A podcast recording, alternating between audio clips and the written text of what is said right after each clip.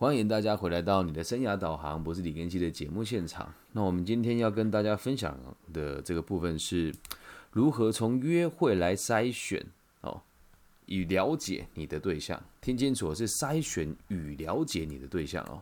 那这一期的 slogan 我想了很久了，但我觉得就用这么简单又平铺直述的方式来跟大家大家探讨。我列出了五个我们可以去探讨。两个人在约会的时候立场是什么状况的判定的方式？那男生有五个指标，女生也有五个指标。我们先一个一个来，先从男生的部分开始好了。好，两个人约会，男生你要观察他第一点就是有没有迟到，这一点相当重要。我们讲的这个迟到啊是连说都没有跟你说，就比你晚来了。OK。如果你今天迟到有跟对方说，那我觉得那倒无所谓。但最怕的就是这种大忌哦，你就已经来不及了，你还不告诉他，让这个女孩子傻等五分钟、十分钟、十五分钟，这样的行为就非常不可取。而且你会知道，这个人在做事情就是完全都没有时间的概念。一个人如果连时间的概念都没有，那他的事业、他的生活也都不可能成功。那当然呢，如果你的男伴，已经迟到了，而他有打电话告诉你，那就没这个问题喽。代表这个人还是有时间观念的，同时他也给予了你这个缓冲跟改变的这个时间。比如说原本约六点半，他可能会迟到，他要先告知你，因为什么事情而我迟到了。好，那老实讲啊，说真的，任何人约会哦，迟到都是不应该。但这个社会就很有趣哦。男生嘛，我们如果迟到就被人讲不重视，而女生如果迟到，常常就会说：“哎呀，他在看这个男生的诚意啊。”所以这也不是说我们特别把男生的标准提高吧，而是身为一个绅士，我们看女性约会本来就不应该迟到，了解吗？第一点，如果这个男生迟到，就代表他的时间观念很差。一个时间观念差的人哦，你跟他做什么事情都会很痛苦，没什么效益啊。反过来讲，如果你们两个只是为了在一起，不是为了长久的未来以后。的发展就不需要在意这种事情喽，因为我们今天要讲的是从约会，你从约会里面来筛选跟了解你的对象。所以如果是女孩子的话，一个男生约会会迟到，就先画个叉叉吧，咱们就不考虑了。接下来第二个第二种状况也蛮特别的，吃饭的时候不定位啊，吃饭的时候不定位，这一点也蛮糟糕的。不定位，你很会导致你去这个餐馆跑了一间又一间，一间又一间。都吃不到，一整天就过去了，代表他对你其实也不重视，而且做事情很缺乏规划性。长久以来要跟一位男性相处，这倒也不是说我们两性不平等了。一个人如果连吃一顿饭都无法好好规划的话，你还奢望他规划你什么？但这里也不是说要特别去放大某一些就是会特别爱吃大餐的人，就比如说像我自己好了，我平常也不上馆子的。但如果今天有心血来潮要带我的伴侣或者跟我的伴侣去上馆子的话，我一定会提前定位，或者是在出发前两个小时打电话问一下附近有哪些餐厅，我最想去的有没有位置，我不想去的啊，我我没有那么想去的有没有位置，那我最想去的没有位置，我有没有办法协调？我绝对不会让我跟我的女伴在门口瞎等。好，这一点我我在写这个稿的时候我也想的蛮多的，因为我不我不是那种平常会去随时吃美食的人呢。但是话又说回来哦，只要你够有钱，人脉够广，去什么地方都不需要排队的吧，对吧？所以你的伴侣如果不定位又让你吃不到晚餐，那这样子男生你也是打个叉叉，咱们就不往来了。在第三个男生这个最我们讲忌讳跟观察，就这个人不大可靠，就是在要买单的时候主动告诉你说：“哎，我们要不要各付各的？”这倒也不是说什么我们要去放大女性的权利啦。一般男女男女生出去吃饭，就这个其实我我在写的时候我也想了很久，但针对我们的所在地区确实是这个样子嘛。如果你要去付钱的时候，男生还跟你说：“哎，不好意思啊，这个我们吃起来是一共是七百块哦，而你的部分呢是三百二十三哦，那我就跟你拿三百块就好。”这很怪吧？所以如果你身上的现金不够，或者是你没有那个经济能力，就请你不要带你的女伴去充胖子。充胖子完之后还要让对方帮你付钱，我还有一过那种更扯的，他跟他的这个女生伴侣约会啊，然后吃饭了，这这个真实发生的事情哦。吃完饭之后，女生主动去买单，然后男生也都没有说什么。后来这女孩子忍不住了，因为她很喜欢这个男生，这是他们第一次约会，她就问那个男生说：“诶，我想问一下，就是我去结账的时候，你有没有想说要跟我一起来结账？”他说：“没有啊，因为今天我跟你出门啊，为了不迟到，所以我坐计程车，我身上就没钱了。为了跟你吃饭，我就坐计程车来，所以我觉得吃这顿饭我不付也没关系啊。诶，知人知面不知心，诶，这个男孩子薪水不差哦。”啊但还是那一句话，我们不是要要求大家打肿脸充胖子。今天吃一顿饭，如果在台湾台币可能一千块以内，我们付得起。那如果你要吃的是你这个你一般负担不起的价位，也请你不要打肿脸充胖子，了解吧？那对我自己这样子经济能力还可以的男性来说，我不可能去提出这个要求吧？这太可笑了，理解吗？所以如果男士跟你要求各付各的，这个人呢，基本上也就放生了啦。在第四种，这个也很雷哦。他点菜的时候就很很装懂，就什么都帮你点好哦。那我帮你决定好了啊。比如说你决定好说啊，我要吃这个呃意大利面好了。他说：“哎呦，你不是要做饮食控制吗？这个很伤身体。”他开始高团阔论关于健康、关于健身。不然这样子好了，我帮你点个什么什么什么好不好？这个人如果连连你吃什么东西都得管的话，这要多杀猪的人才做得出来啊！要多杀文主义的人才做得出来啊！所以，如果你遇到男伴坚持帮你点餐，或者是去修正你原本点餐的内容，我个人认为是不大好的啦。然后，当然也不能完全没有准见，你要吃什么？哎，完全完全没有这个主见了。你要吃什么都行啊，无所谓，这样也不好。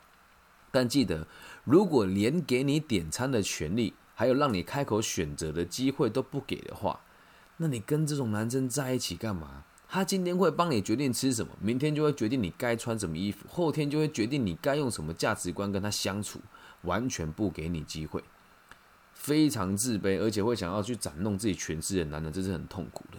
经过非官方统计哦。虽然小弟本人我擅长的是和女孩子交往，我不擅长跟男生交往。但是我很常听和我很不错的女性朋友去抱怨他们的老公或是男朋友，有的真的就很离谱。你你就光是我和他们一起家庭吃个饭，有些人对我就会特别有敌意啊。这个应该也不难理解吧？就毕竟我现在也是单亲的，呃，单身的状况，然后看起来也痞痞的，在别人眼中也是经济状况还可以，说话也比较幽默的男性。那就看到很多男生就会很刻意，就哎你是谁？你做哪个行业？想要在他的工作上跟生活上压过你，而这样子的人都有这样子的潜潜意识，什么事都得帮别人做决定，都想要去操控你。所以我自己也很也也也也能说是大体吧。就是如果我的朋友他们是夫妻状况，我知道她老公不喜欢我的情形之下，我就不到跟他们互动。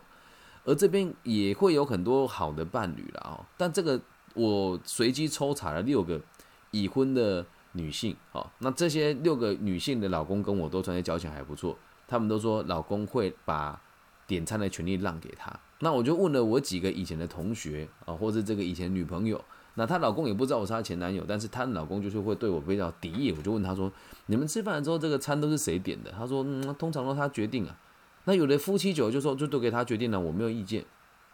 可是，在这个环境之下。往往都是男生权力比较大，经济能力比较好，而女性比较弱势的一方哦。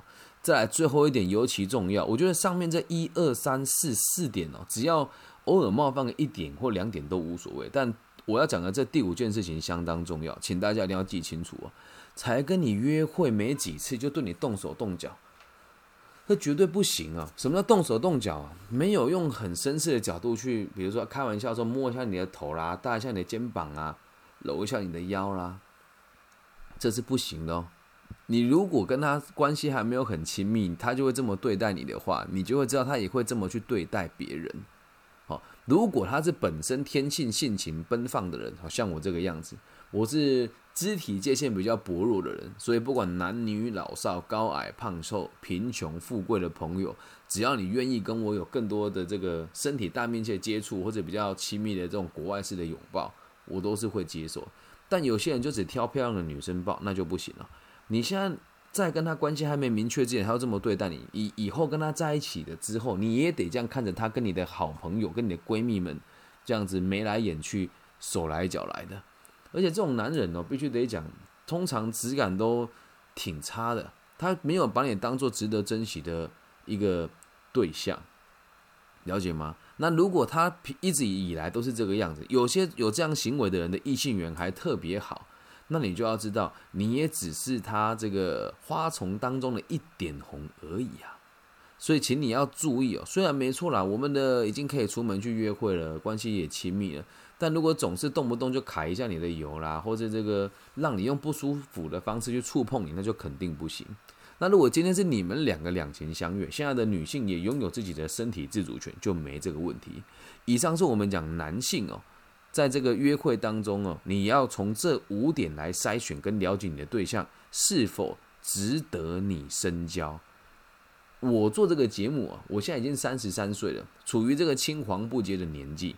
我做这个节目的目的不是教你怎么去谈恋爱，而是让你找到一个可以陪伴终身的伴侣。如果要谈恋爱，这些小错都无所谓的啦。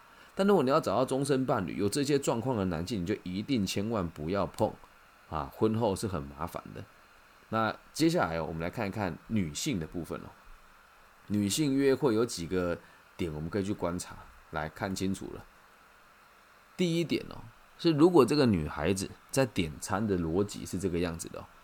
你没错，就已经约她吃饭了，也都知道你大方了，但她总是跟你出门都点那个菜单上前三贵的东西，那这样子女孩就要小心了。她没没有主动的去跟你分担你的经济压力，而且他点餐的时候总是去点最贵的，代表他的心态其实非常爱慕虚荣。为什么我会这么讲的原因，是因为我真的遇过这样子的人。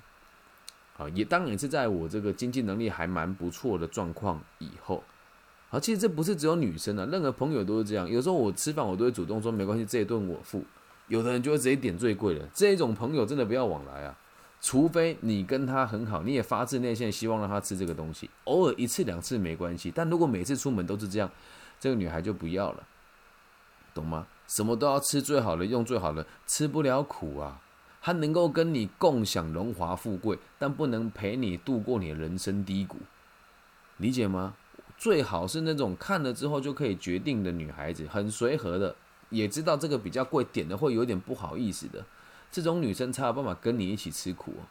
人生哦，共患难比较难啊，共享乐很简单呐啊，所以如果你找女性朋友约会，点餐总会点最贵这种，就先画个小叉叉。在第二点，这个也是大忌啊。我知道我讲这个会让很多人讨厌我，但我必须还是得讲。喜欢打卡自拍在吃饭的女生，基本上也放生了啦。我的天呐，吃一顿饭你要打什么卡？对吧？并不是说这样不好，因为，诶，如果你们两个是已经已经想了很久，你也存了好大很久了才能吃一顿好的，而这个女生。打卡的内容也包含你，记住哦。打卡的内容如果包含你，那无所谓哦。有些女孩子打卡之后就是打那个满桌东西，也不标记你耶。你是你是笨蛋吗？她靠你来吃这个好一点的餐厅，然后拍完之后上传。还有一点，喜欢打卡留记录的人，他说啊，我们喜欢记录生活，我才不信。你只是希望别人嫉妒你而已，还嫉妒生活，懂吗？那吃一顿饭，如果还要打卡，就也不是纪念两个人的关系，就是跟人家炫耀我吃的什么东西很好，代表某种程度上生活相当空虚啊，是也没错啦。通常打卡都拍的漂漂亮亮，那有种你把美颜关掉啊，懂吧？所以吃饭如果只顾着自己打卡自拍，没有顾及你的话，就代表他没有打算在网络上公布你的事情，而且这样子的人会很习惯了，把他的任何隐私都把都往网络上面摆。那往网络上面摆没什么不好啊。等你哪天跟他吵架的时候，你就会发现他会跟大家讲我男朋友怎么样，男朋友或者在发这个现实动态，发的近况说我的男人难道就只有这种水平吗？到时候痛苦的也还是你啊。所以如果他跟你出门总是打卡自拍，也没有标记你，而且用炫耀式的方式讲说，哎呀好轻松，哎呀好快乐，哎呀吃了什么好开心。如果是这样子的话，你就要注意这种女孩子也不要往来了。第三种对服务员的态度极差。